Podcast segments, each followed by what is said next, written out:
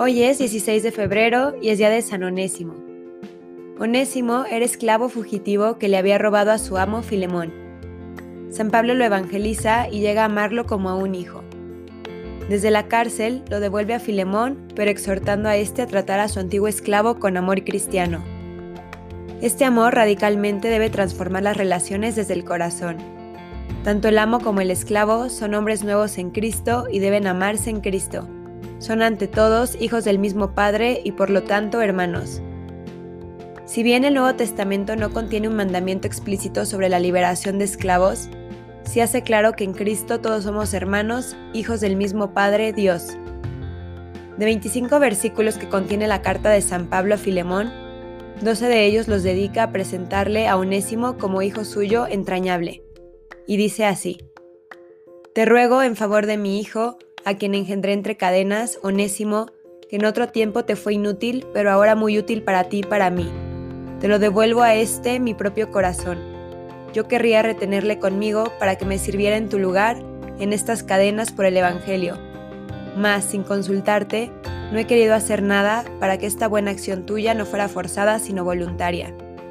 Pues tal vez fue alejado de ti por algún tiempo, precisamente para que lo recuperaras para siempre y no como esclavo, sino como algo mejor que un esclavo, como un hermano querido, que siendo lo mucho para mí, cuánto más lo será para ti, no solo como amo, sino también en el Señor. Por tanto, si me tienes como algo unido a ti, acógele como a mí mismo, y si en algo te perjudicó o algo te debe, ponlo a mi cuenta.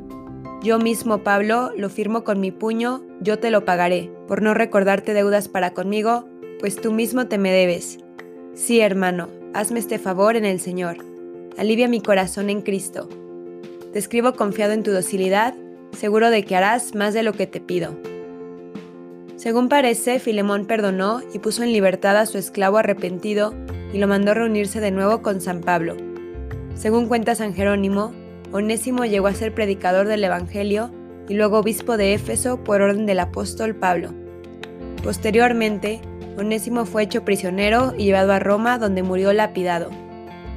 Lo que realmente impactó a este santo fue la visita que le hizo a San Pablo cuando estaba encarcelado en Roma, en las prisiones mamertinas, en el mismo foro romano.